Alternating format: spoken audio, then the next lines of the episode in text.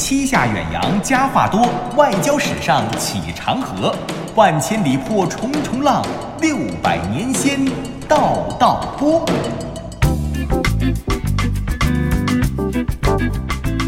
历史也是知识，观点也有笑点。欢迎收听小婷对谈脱口秀，藏也藏不住。我是刘迪川，坐在我身边的依旧是小东。各位好，我是李晓东。之前两期节目啊，咱们从旅游聊着聊着就说到了出海啊，然后还说到了水军那帮在网上胡说八道的。哪个水军啊？我们说的是欧洲的水兵啊。对，那叫水兵，水兵出海打仗的事儿。聊的是风帆战舰上那些海军的往事。本来说旅游的这个交通工具嘛，结果有点跑偏。哎，可你别看跑题了，反响却还非常不错哦，都喜欢听啊。我发现了，越是离我们遥远的，越是神秘的那些事儿，大家越好奇，越喜欢听。那是大海就离我们很远嘛，神秘。历史那本身也是遥远的事儿啊。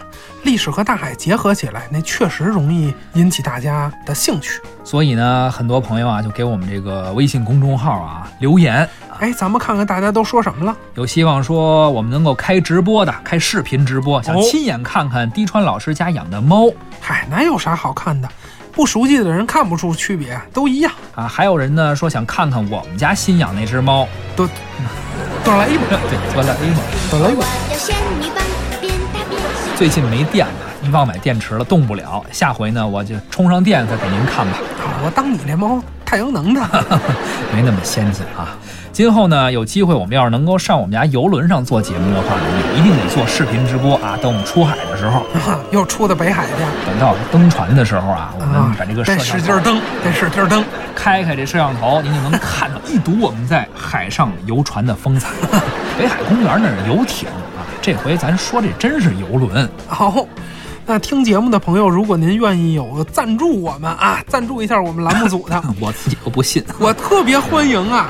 哎，我到现在还没有坐过游轮呢啊！行了啊，你也别做梦了啊，起码你这不是沾我的光，坐了回游艇吗？啊，累一身汗，也真是够惨淡的。也别做梦了，赞助你去划船的都没有，就别说游轮了。哎，惨淡人生啊！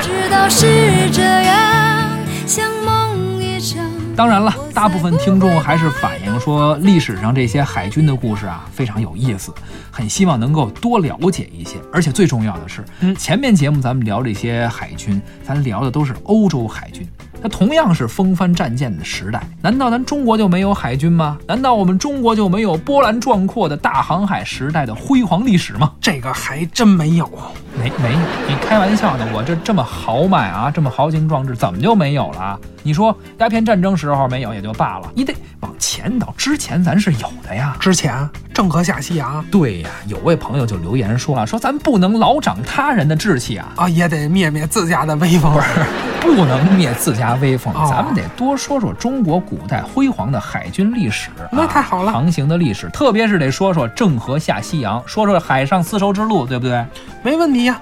咱们中国的事儿，这确实是，嗯，比欧洲的事儿对于我而言，我熟悉多了。这个，我一想，这选题非常好，贴近我们的主题，而且还能响应一下“一带一路”的倡议，挺好，不错，这个值得聊一聊。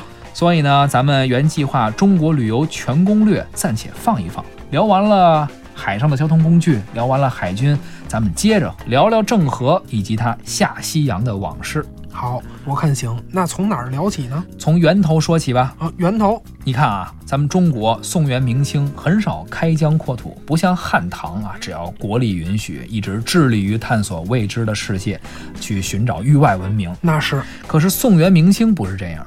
宋元明清即便不都是闭关锁国，但起码呢，也不是很乐于去探索外面的世界。可是你发现没有，为什么偏偏明朝永乐年间就冒出了个郑和下西洋呢？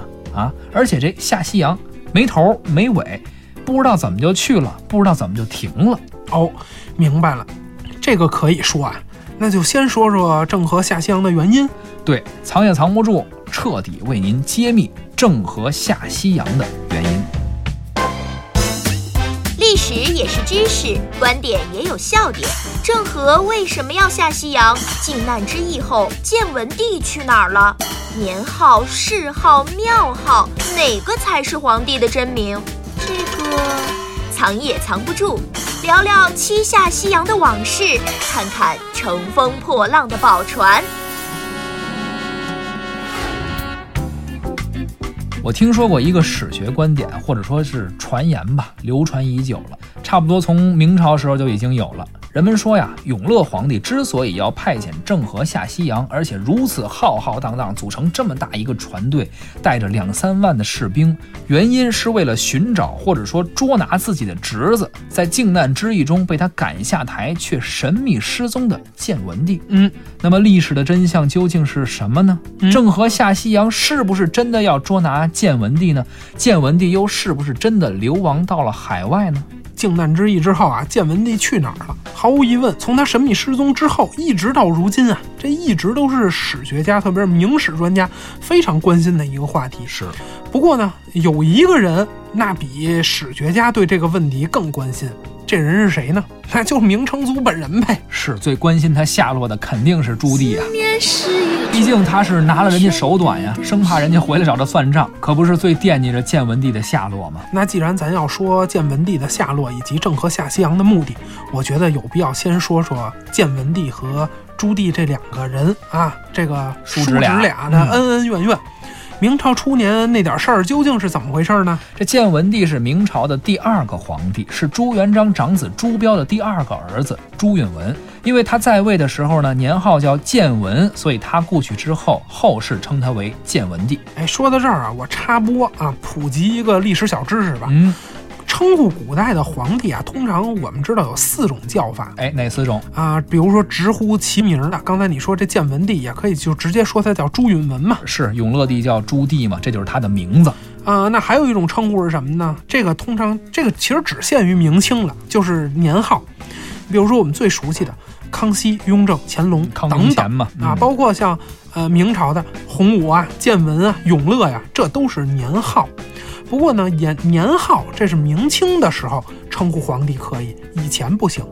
一则年号这个东西不是有皇帝的那天就有了，它是谁创立的呢？汉武帝的时候首创，汉武帝的元寿啊，这是中国第一个正式启用的年号。以前没有年号，所以呢没法用年号去称呼汉武帝以前的那些皇帝。那有了年号之后呢？有了年号之后啊，很长一段时间也没法用年号来称呼皇帝，主要是早期一个皇帝往往有好几个年号。嗯，我估计啊，可能他是觉得这个改年号能转运比较吉利啊。这个，比如这个历史上使用年号最多的帝王谁呀？嗯，女皇武则天。哦，武则天有多少个年号呢？她在位的时候十五年，那在位十五年就用了十四个年号，这赶上改那网络 ID 了。而且这年号啊，有两个字的，比如天寿、如意、长寿，啊，也有四个字的，比方说这个天策万岁、万岁登封、万岁通天。其中有一年，也就是胜利三年，这一年之内啊，武则天就改了三次年号。这还得是微博会员，要不然不能改这么多回。而且啊，如果加上她当太后的时候临朝称制的那七年，那七年使用了四个年号。那如果这样的话，这么算，她执政的这十九年就用了十八个年号。嚯！还有她，比如说她丈夫唐高宗李治，李治也有十四个年号。这都是团购的会员啊！你看这帮人都是很好改名儿，换了这么多回。所以确实没法用年号去称呼他们。是啊，那这样的话，除了史学家，你那就没人知道是谁了。比方说，我说长寿皇帝，刚才说了，长寿是武则天的一皇帝。可我要说长寿皇帝，你能想到武则天吗？想不出来啊，我还以为是梁武帝呢。是，这是真长寿，这真长寿，这是活命长。再者呀，很多年号都是重名儿。你比如说建武，那东汉光武帝有建武年，晋惠帝也有建武，东晋元帝也有建武。南朝的齐明帝同样有建武，还有像永平、永兴、永安、太和，啊，这些非常好听的名字，特好的名字，包括咱们现在那个开公司也经常这个起的这些名字，重名率都特别高。这这都是有四个皇帝都用过，都明白这好名字，大家肯定都抢着用嘛，比如什么李晓东啊，就这一类的吧。忘记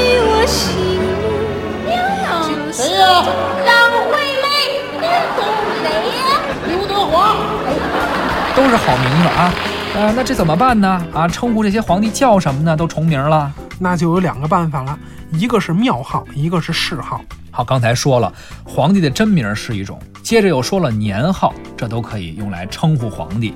现在提到了第三种庙号，对，庙号啊，就皇帝死了以后要进太庙，进去了的话，那他就有庙号。庙号有两种，一种叫祖，一种叫宗。比如说唐高祖李渊啊，这是祖；是唐高宗李治啊，这个是宗，这个就是庙号。宋太祖赵匡胤，这也是大家比较熟悉的啊。还有朱元璋叫明太祖，对，包括还有比较熟悉的吴彦祖，没这个，没这个，这都是后来的事儿了啊。除了这些称呼之外啊，还有第四种叫谥号啊。具体说说，这样啊，隋朝以后所有的皇帝都能进太庙，只要你当了皇帝，你当一天也能进太庙。可隋朝以前那可不是这样，那你得有作为的皇帝才能进去。啊，取得了成绩才能进去。是，比如去年很火的，我们挖那海昏侯，那也当皇上了，是不是？嗯。但是那个啊，论能力呀、品德呀、才干呀，啊，就跟小东老师似的，没一样能拿得出手。那这样的人，他怎么配有庙号呢？啊，所以呢，其实明朝、清朝以前，我们中国古代皇帝的称呼，绝大多数其实用的都是谥号。谥号哪个字儿呢？言字旁右边一个开卷有益的益字，哎，不是咱们说那个爱好那个谥号，比如说刘迪川老师有什么不良嗜好，不是那个嗜号。非得拿我举例子，我这一劲儿躲都躲不过你这碰瓷儿的。行了，你就认了吧，谁让这节目组给你开劳务费呢？啊，接着说什么叫谥号呢？就是人死了以后用一个字或者两个字概括他的一生。啊你比如说汉武帝。这个天天跟匈奴打仗，有亡秦之师而免亡秦之祸嘛，穷兵黩武，所以他叫武。这是好打仗的汉武帝刘彻啊，孝武帝嘛。对啊，那再比如说说隋文帝啊，开皇之治，呃，废除了九品中正制，改为这个五省六曹制，在国家政治体制改革上这有所建树啊，所以它叫文。是，哎，他儿子隋炀帝。暴殄天物，这一大暴君啊，又打仗又搞这个大工程，又把国家最后都搞亡了。是啊，杨广修了隋唐大运河嘛。哎，这个是什么呢？逆天虐民为杨啊，好大怠政曰杨，薄情寡义曰杨。离德荒国曰杨，所以叫杨，都不是好词儿啊。是，所以谥号应该说直接代表了这个皇帝的品行修为。没错，隋炀帝这谥号啊，这听起来这这就跟骂街似的，差不多啊。其实这这肯定就不如像什么文呐、武啊、明啊、瑞啊，这肯定都是好词儿，你一听就知道。像什么阳啊、商啊、利啊、劫呀、纣啊，这就都是骂街了。所以说呀，金杯银杯不如老百姓的口碑。这皇帝好不好，一看。看谥号，基本就知道了。没错。言归正传吧，我这个历史小知识也算插播完了。哎，挺挺精彩的，也比较实用啊。不过我忘了我刚才说哪儿来的，我哪知道你说哪儿？这就很尴尬了。等会儿咱们往回倒一下。你你你为啥要说皇帝的称号来的啊？那不是你说了建文帝吗？我为什么要说建文帝啊？对，行，我知道了。永乐帝对他念念不忘，寻亲呀，派郑和下西洋找建文帝，这是寻仇。郑和下西洋，行了，总算是接上了啊。建文帝朱允文是明朝的第二个皇帝，是朱元璋的孙子。朱元璋的儿子太子朱标没来得及继位就死了，于是朱元璋在洪武三十一年，也就是一三九八年的时候，将皇位传给了孙子朱允文。哎，皇太孙朱允文继位了。朱允文在位期间呀，对文武百官是相当的宽仁，改变了朱元璋时期的一些弊政。历史上称他的改革为建文新政。不过这建文新政当中啊，有一项非常重要的举措，就是削藩啊，就是说打算要裁撤北方边境上那些手握重兵的叔叔们，他们的这些权力不能太大了。嗯，这事儿呢，我们大家都知道啊，就是因为他要削藩，而叔叔们不同意，所以在一三九九年八月，燕王朱棣在北京誓师抗命，下狱将士打着清君侧的旗号起兵靖难，史称靖难之役。其实当时啊，朱允文无论是在战前还是战争当中，都有好多次机会杀掉朱棣。不过这些机会呢，他全都没有利用。最终建文四年六月，燕王的军队直接渡江，直逼南京城下。古王朱穗与曹国公李景隆开金川门迎降，京师被攻破。是靖难之役，这是中国历史上唯一一次打着清君侧的旗号，然后藩王起兵反叛中央政权成功了的例子，这是唯一一次。他之所以成功啊，燕王实力强，这个是一方面的原因，其中一个原因。但是更多的可能还是说建文帝心慈手软，是他从小受到的这个正统的儒家教育造成的个人的因素比较多一些。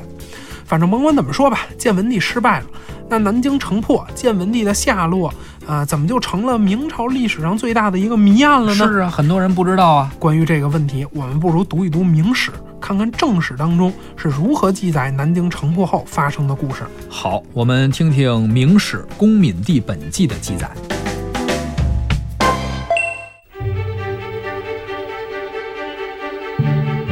《明史·公敏帝本纪》中记载。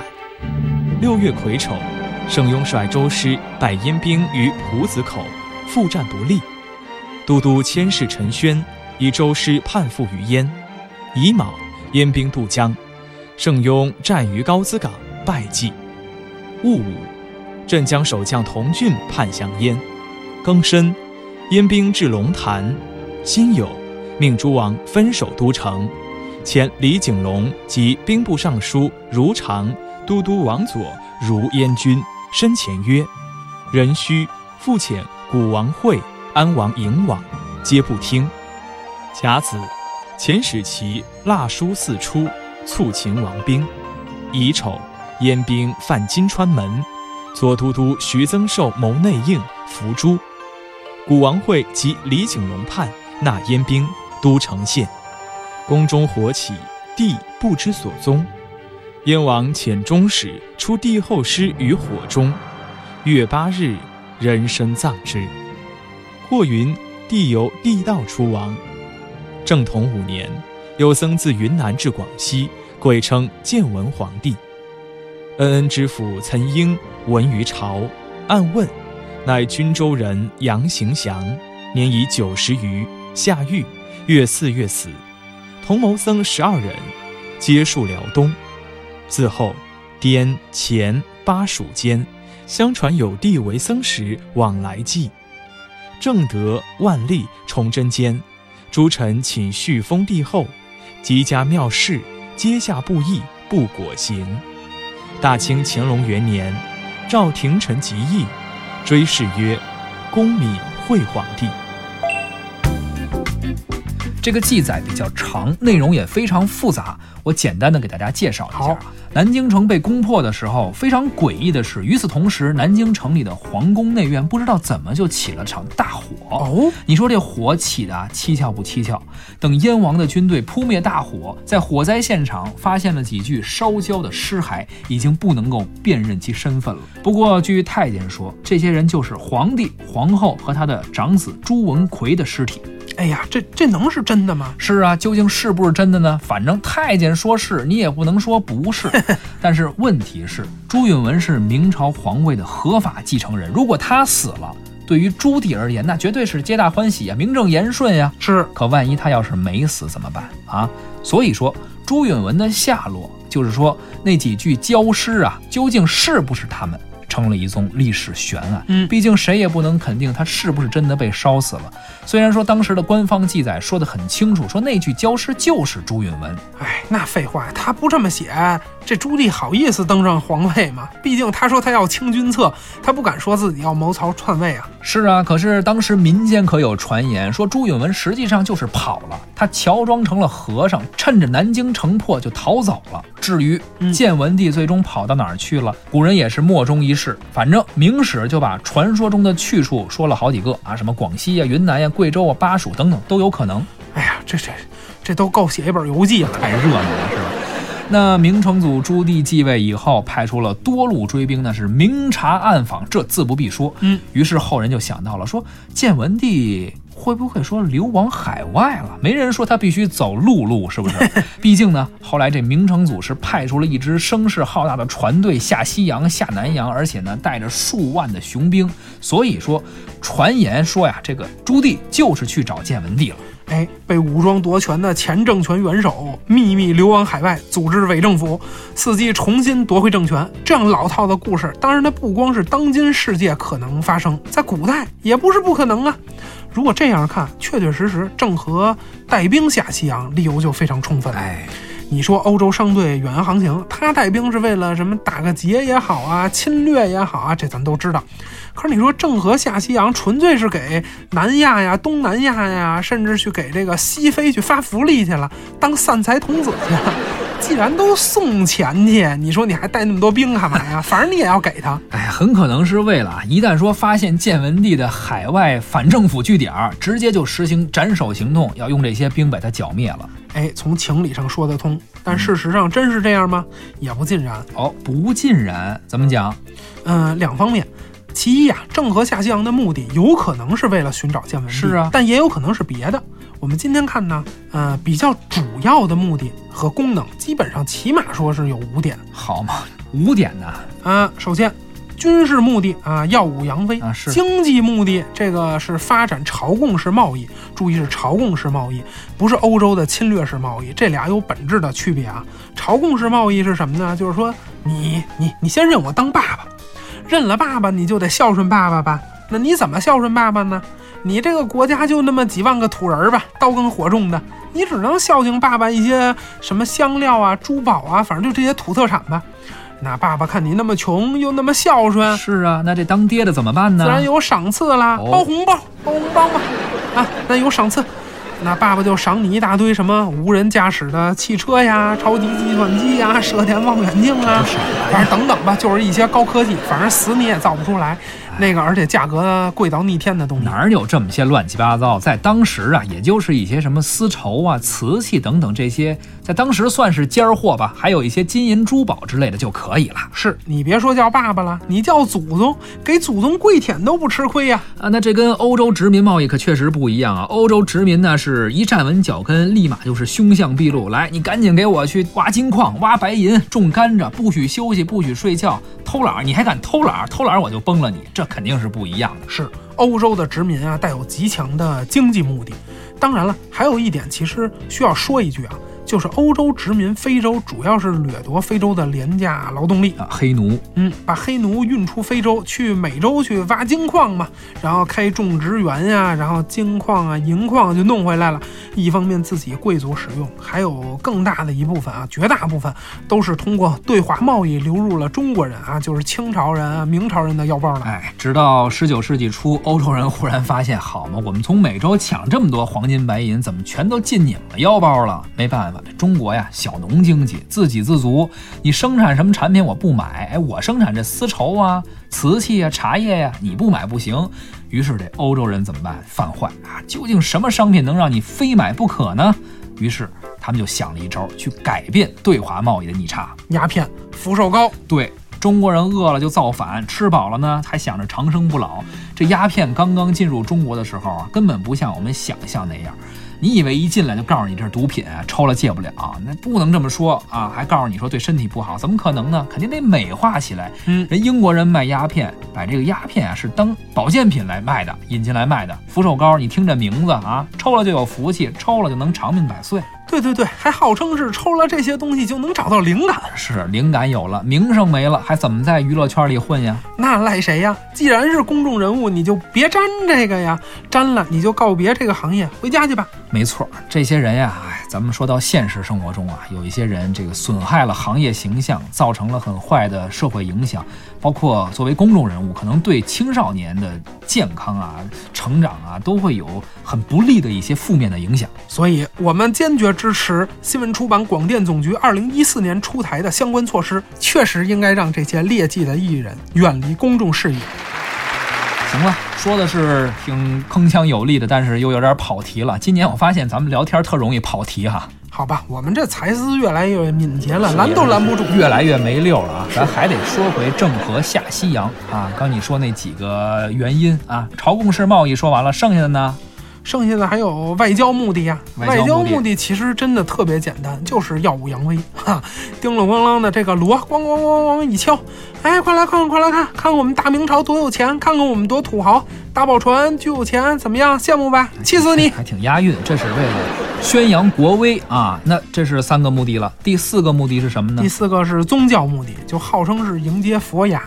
哎，我们中国古代啊，可能大家都知道，汉武帝罢黜百家，独尊儒术以后，绝大多数时期啊，都讲究个君权神授啊，天人感应啊，反正都是这些吧。那在历史上，从南陈开始，因为佛教在中国的传播，哎，传播的相当不错。那佛教的圣物佛牙，也就是释迦摩尼的牙呀，也就成为了正统的法权、皇权的象征。那佛牙祭祀是皇帝的专利，其地位啊，有点相当于那个传国玉玺的意思。新皇帝、帝王啊登基，多以获得佛牙垄断祭祀权作为取得正统皇权的这么一个象征。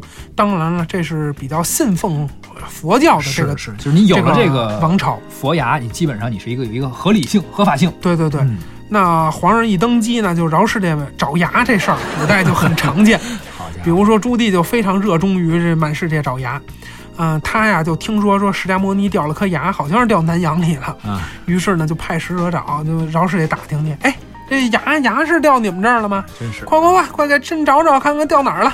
满世界找牙呀，估计说的就是他。行了，这是四个目的，那还有一个呢？除了这四个，还有一个，这可能就是寻找建文帝了。哦所以你看看啊，另外这四个目的，虽然在今天看来哪个都跟吃饱了撑的没事儿闲的似的，但是在永乐大帝看来，那相当重要，一个都不能少啊。哎，一个都不能少，所以呢，也不能说啊，郑和下西洋单纯就只是为了去寻找建文帝。啊没错，但这五个目的，嗯、或者说是功能吧，哈，它只是一个方面。另一个方面是什么呢？如果从现在的角度看，南京城破的时候，皇宫的那场大火确实是蹊跷啊，建文帝跑了的可能性非常大。那所以说呀，很多人推测郑和下西洋去找建文帝，哎，这个理由还是很充分的。不不不，建文帝虽然跑了，这有可能啊，但是就现在看，他即便是跑了，他跑去哪儿都有可能，唯独就是说流亡海外不太可能。那去哪儿了？这目前啊，很多研究和证据都表明说什么呢？它应该就是在中国南方某个山高林密的地方藏起来了。哦，那倒也是。这不，近两年有一个关于建文帝下落的研究还被广为报道过啊。据说南京大学教授、明史研究专家潘群，他有一个考证说，福建宁德市上金贝村有一个古墓，就是建文帝的墓。而建文帝死前呢，其实就是流落在了宁德的金贝寺。哦，那是说在那儿出家了吗？啊、应该是这么回事吧。嗯而且你看啊，这个说法好像也是暗合了史书的记载。自此以后，滇黔巴蜀间相传有地为僧时往来记，唯独就是这个僧不是去了云南、贵州、四川、重庆，而是去往了福建。哎，这个有依据吗？有啊，据说有两点依据，一个是宁德金贝寺的明代袈裟，袈裟上绣有九条龙，这图案可只有皇帝敢用啊。哎，所以学者分析，朱元璋早期不是做了和尚吗？这是朱元璋的遗物。建文帝仓皇出逃的时候，就是披着这个走的，嚯，他这心可太大了，这还嫌目标不够明显，就快跟脑门上写着“我是建文帝”了，是吧？不过也别说这么大目标都被忽略了，看来还真是瞎猫就碰上这死耗子了。那第二个呢？第二个是墓和装饰，嗯，墓前左右各有一条闭嘴龙等等吧，就这些装饰啊、样式啊能够体现出来。另外呢，还有一个原因啊，就是说这墓周围的有一个村子里边，嗯老百姓啊都姓郑，嗯那什么意思呢？就是说这些人可能都是陪建文帝出逃的大臣翰林世昭郑洽的后裔。当然了，建文帝的下落呢也是众说纷纭。现在还有人试图用什么人类学、用 DNA 的手段呀证实建文帝的下落，但别管怎么说，目前还没有公论，也可能就一直没有公论了啊，可能一直就是历史悬案、历史谜案了。不过呢，这也正好为郑和下西洋的真正目的又蒙上了一层神秘的面纱。哎，别管郑和下西洋是不是真的去寻找建文帝去了，也别管宽厚的皇太孙是不是真的归隐山林，从此隐姓埋名变成了普通人，或者是僧侣。嗯，反正有一点我们都知道，在建文帝神秘失踪之后，在永乐皇帝明成祖登基之后啊，郑和浩浩荡荡的船队确实是扬帆起航，拉开了中国古代官方航海最为波澜壮阔的新篇章。是我们中国的古代历史啊，始终是农耕文明的文明业态。郑和下西洋这样一种开拓进取的外交方式，特别是还从海上出发，华丽转身，作为海上强国这样一个姿态啊，在整个中国的古代史中还是绝无仅有的一次转变。所以呢，这之后的几期节目呢，我们会跟您继续聊聊这个主题，看看郑和下西洋这件事儿给大明带来了怎样的世界，又给世界带来了怎样的大明。好吧，本期节目就是这样。您可以关注节目微信公众号“藏也藏不住”，或下载中央人民广播电台官方音频客户端“中国广播 APP” 收听往期节目。主持人刘迪川、李晓东代表旁白演播，陆凯、张倩、贾楠，感谢您的收听，下期再会。再会。刚才咱们提到一个词儿啊，这个劣迹艺人。是有些娱乐圈的所谓的艺人啊，这违反法律规定，确实不适合这行业。我跟你说，可不嘛，作为公众人物，一言一行呢都要谨慎。哎，就这事儿，真应该给有关部门点个赞，真应该让这些劣迹艺人赶快远离公众视野吧。有人说了，谁没犯过错误呀？公众人物也会犯错。但是呢，我觉得真不能这么说。既然你从事了这个行业，就得为你挣这份钱负责，就得为你做这工作负责。是公众人物和咱普通人能一样吗？这挣的他也不一样啊！哎，别咱们呀，我是普通人，但滴川老师你可是公众人物。你又闹，我我怎么我就公众了？你是开了公众微信号的人呀，你这不公众人物吗？甭甭甭那个，我什么时候开过微信号啊？你别吓唬我。这是开玩笑啊。主要是因为你是知名作家，你有那么多读者啊，没有影响力呀。谦虚了，谦虚了。我记着九年前吧，当时北京开奥运啊，你在咱们台搞那签售活动。啊，对对对，当时是出了本书嘛。你那粉丝当时从咱台门口排队，马路对面都排到那煎饼摊那儿了，你有印象没有？那人啊，好像那时候好像是有一煎饼摊哈。哎，把那条马路堵的是水泄不通，交警后来都来了。你说你这签售，你影响力还不够大？哎，你等等，不对不对，你你不提我还给忘了，我那签售会粉丝都都进来了呀，进进去了吗？那天不是你新节目开播吗？那都是你的听友声援你啊，但是进不来，都拦拦着进不来听友。咱咱俩当时还没合作呢，那是当时我自己的一个节目。是是是，那倒也是。你才公众人物呢，谁不知道啊？小东老师啊，您当年听众遍布全国呀啊！